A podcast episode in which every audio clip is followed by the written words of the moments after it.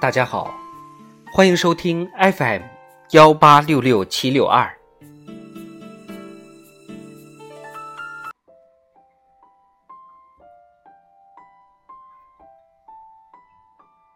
瓦尔登湖，经济学十九。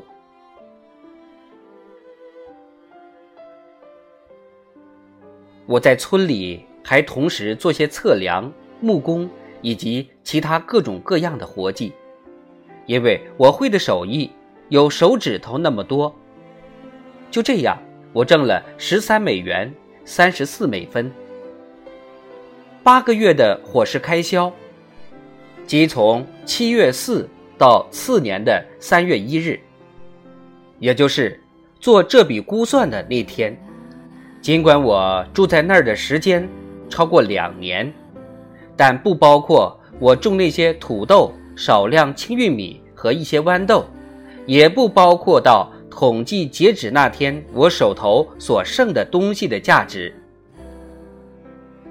大米，一点七三又二分之一美元；蜜糖一点七三美元，是一种最便宜的糖精；黑麦粉，一点零四又四分之三美元；印第安玉米粉，零点九九又四分之三美元，比黑麦便宜；猪肉零点二二美元；面粉零点八八美元，价钱比。印第安粉贵，而且麻烦。糖零点八美元，猪油零点六五美元，苹果零点二五美元，苹果干零点二二美元，甘薯零点一美元，南瓜一个零点零六美元，西瓜一个零点零二美元，盐零点零三美元，面粉。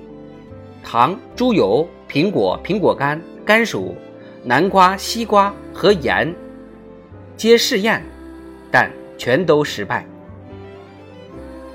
不错，我吃掉了八美元七十四美分，全部包括在内。不过我知道我的大部分读者和我一样有罪，他们的行为如果公之于众，也比我好不了多少。否则，我就不会如此不知羞耻地公开自己的罪行了。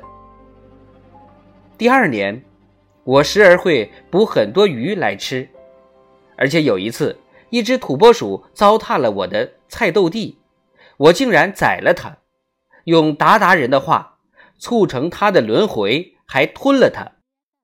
部分原因是想试试味道，它味道有点像麝香。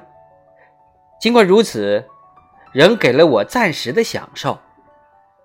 不过，若想长期食用，就算能让村里的屠户帮着收拾妥当，我也不认为是个好习惯。下面这条账目提供不了多少信息，但同一段时间内，衣服和其他临时性支出的费用达到。油及一些家庭用具，八点四零又四分之三美元，两美元。衣服的浆洗和缝补多是拿到外面做的，账单还没收到。此外，全部的金钱支出如下所列，这就是在世界上这个地方所有必要的支出，或许还多了点儿。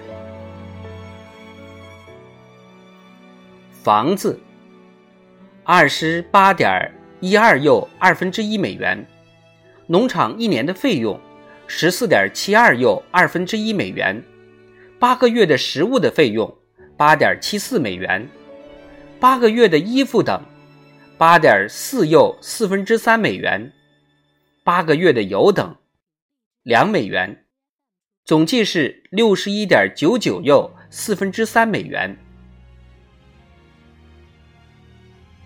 我现在要说的话，主要针对我那些有谋生压力的读者。